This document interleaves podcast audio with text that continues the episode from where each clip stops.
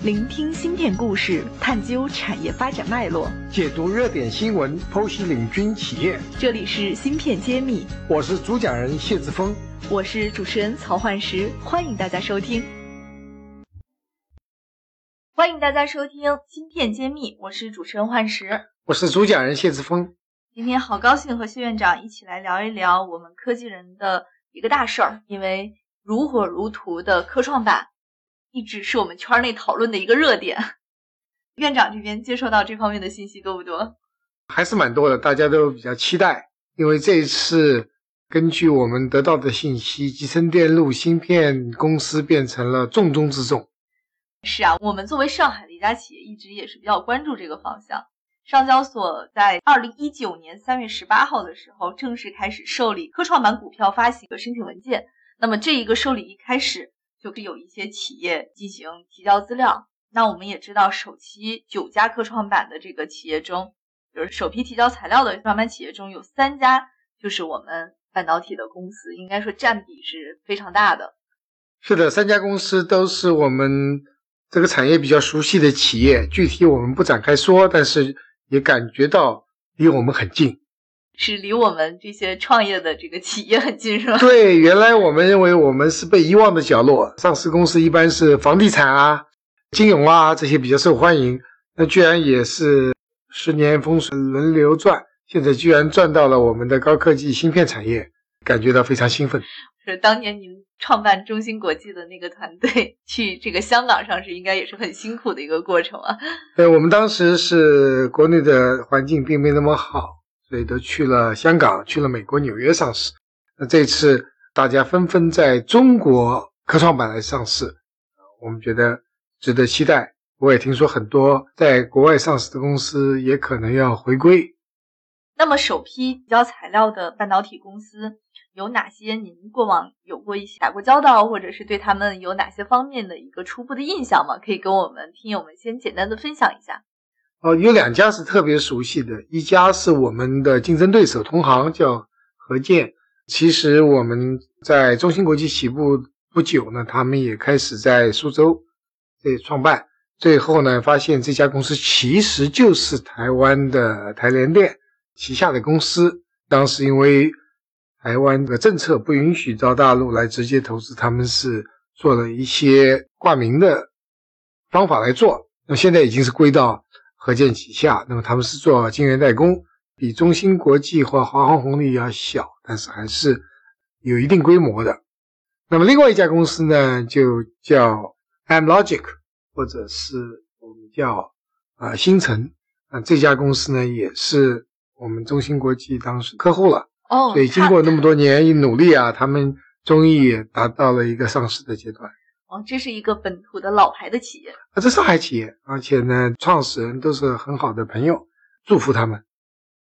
获取音频版文字内容，请关注公众号“茄子会”，联系主播可添加文下客服微信号。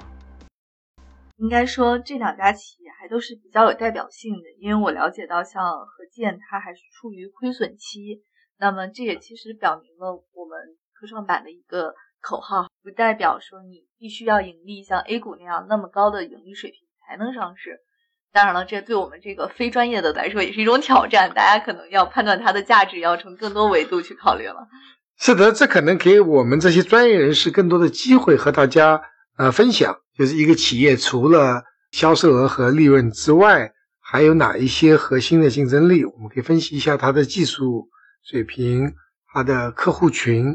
它是在哪一个具体的领域有它的竞争力？所以这些都是未来我们可以和大家分享的。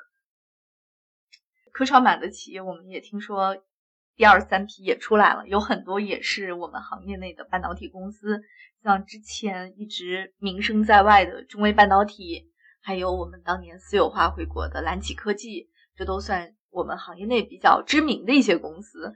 我看也出现在这个。登陆科创板的这个名单中了，也是水到渠成吧。那我们讲十年磨一剑，其实这些公司大多数都是超过十年了，都快二十年的创业或者是经营，才熬到今天这个风口。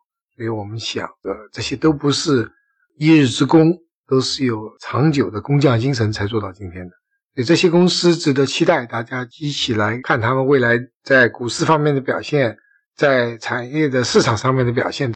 那就您的观点来看，这些企业如果说未来在自身发展上面，可能还要突破的方向，有没有一些共性的点？因为都是一些很老牌、很成熟的公司了。是在科技领域，特别在芯片领域呢，讲究的就是积累。首先是人才的积累和技术的积累，当然也包括了产能的积累，都是需要时间的。经过一段时间的积累呢，就可以形成一个壁垒。巴菲特最看好的就是垄断，在某一个领域里相对垄断，那你就是可以保持你的高毛率，在市场上可以走得更远。但一旦是变成了红海的话，那你的竞争力就很容易消失。所以这点我们可以花时间去分析这些公司，它有没有核心竞争力，在它的细分领域是不是属于垄断或者是前三名的地位。那么如果是这样的话，大家根据巴菲特的说法值得投资的。但如果说它是一个没有什么技术壁垒，谁都可以做的这样一个企业呢，那么真的是蛮危险的。也就是说，我们在重量的同时，也要看它的产品的质量和它产品带来的这个门槛的这个程度。没错。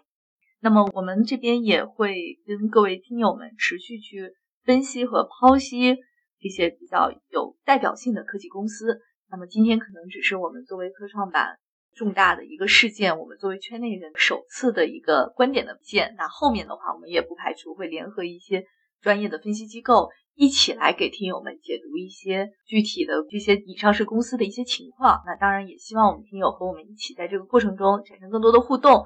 一起把你关心的这些问题抛给我们，我们来从专业的角度去一起分析，一起去解读中国的科创板里边的半导体公司，助力他们的发展。我也希望大家更多的关注中国的优质的芯片企业，让他们能够得到市场的关注和支持，让真的资本去向好的企业去聚集。是的，那感谢大家收听我们本期的栏目，我们下期再见。好，下期再见。感谢大家收听《芯片揭秘》，更多精彩内容，请关注公众号“茄子会”。我是谢志峰，我在《芯片揭秘》等着你。